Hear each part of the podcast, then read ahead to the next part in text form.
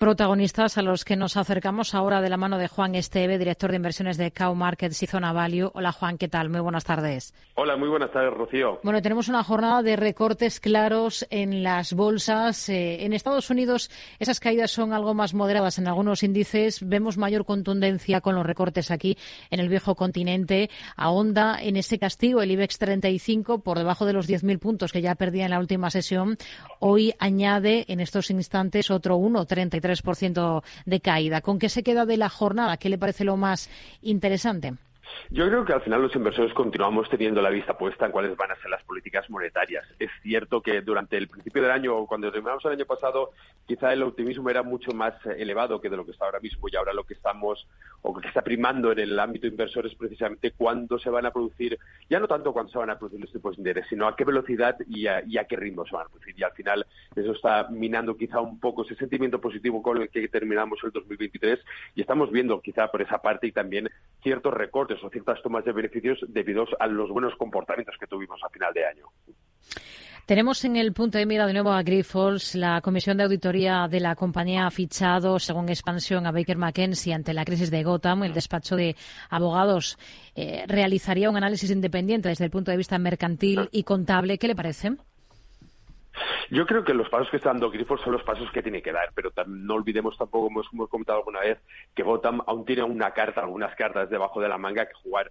Yo, aunque es lógico ese camino que está tomando, es lógico que intenten ahora mismo quitar esa nube de incertidumbre que hay encima del valor, yo iría bastante con cuidado porque vamos a ir ver movimientos que van a afectar, lógicamente, de una manera negativa y también de una manera positiva, con lo cual vamos a acontecer a una volatilidad quizá mucho más mm, elevada de lo que estamos acostumbrados. Hmm. El Gobierno ah, dice que analiza la entrada de BlackRock en el capital de Naturi tras hacerse la primera con el Fondo de Infraestructuras GIP, que tiene un 20% en la compañía española. ¿Ustedes con qué ojos miran a Naturi en estos momentos? Yo le miro con cautela, pero con positivismo. Española. ¿Ustedes con qué ojos miran a Naturi en estos momentos? Yo lo miro con cautela, pero con positivismo. Con cautela porque sí que es cierto que ah, este tipo de, ha, ha, sufrido de cierto grado mismo en el pasado y sí que es cierto que estamos teniendo, estamos viendo cierta volatilidad. Yo creo que es un valor que a largo plazo lo puede hacer bien, pero teniendo en cuenta esa volatilidad excesiva que puede también tener en este principio de año. Si miramos al selectivo, si miramos al IBEX, se afianzan en el lado negativo esta jornada, tanto Solaria como Acciona. Los dos están encabezando los retrocesos dentro del IBEX, más de un 5,5% y un 4,5% respectivamente de retroceso. Eh, solo Grifols lo hace mejor que ellos dos en este 2024. ¿Qué es lo que esperan este año de las dos compañías? ¿Qué les hace falta para remontar?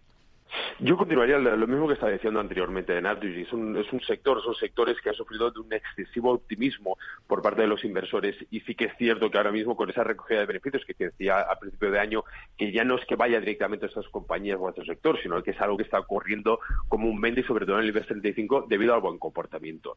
Yo creo que ese exceso de optimismo va a pegar también o va, o va a pesar muchísimo en el ánimo inversor y va a pesar muchísimo en las cotizaciones, con lo cual yo lo que espero es que tenga un exceso de volatilidad también más elevado que lo tuviera el año pasado, pero aún así, dependiendo también del inversor o del inversor, dependiendo de sus carteras, es una buena opción. Yo creo que es una buena opción, pero quizás no tanto para el corto plazo. Hay pocos valores hoy en positivo dentro del IBEX 35. Uno de ellos es IAG, está subiendo de forma discreta. Goldman Sachs ha situado a la compañía en la pista de despegue del selectivo, le ve un potencial del 66%.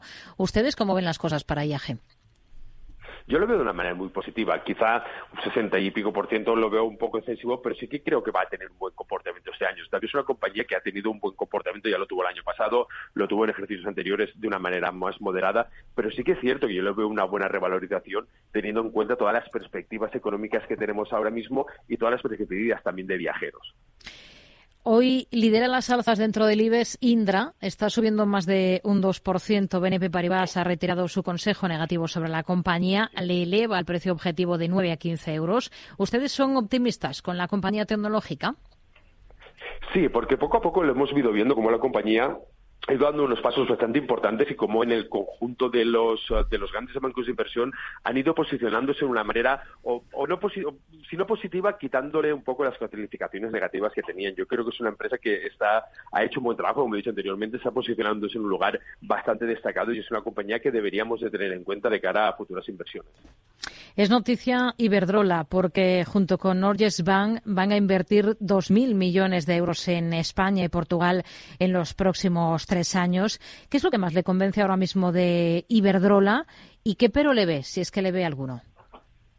Yo, pero empezamos por la parte negativa, yo le vería su deuda. Es una, es, es una lastra que lleva llevando, aunque es que es cierto que lo ha lo, está solucionando de una manera bastante adecuada, pero todavía es un lastre bastante importante que tiene la compañía y el cual le va a costar unos cuantos años poder llevarlo a, los niveles quizá más correctos. En la parte positiva, pues lógicamente lo que estabas contando, que está haciendo unas inversiones bastante importantes, está, está rotando las inversiones donde tenía hacia, hacia otro sector o en otros países, hacia otras zonas mucho más rentables, y eso le está posicionando cada vez más en uno de los valores que tiene un recorrido más interesante de cara a un largo plazo. Y esto es algo que no ocurría en Iberdrola desde hace muchísimos años. Yo creo que es una de las compañías que dentro del IBEX 35 deberíamos de mirar como una de las... Ah, una de las inversiones que queramos tener a largo plazo y que puedan ser realmente rentables.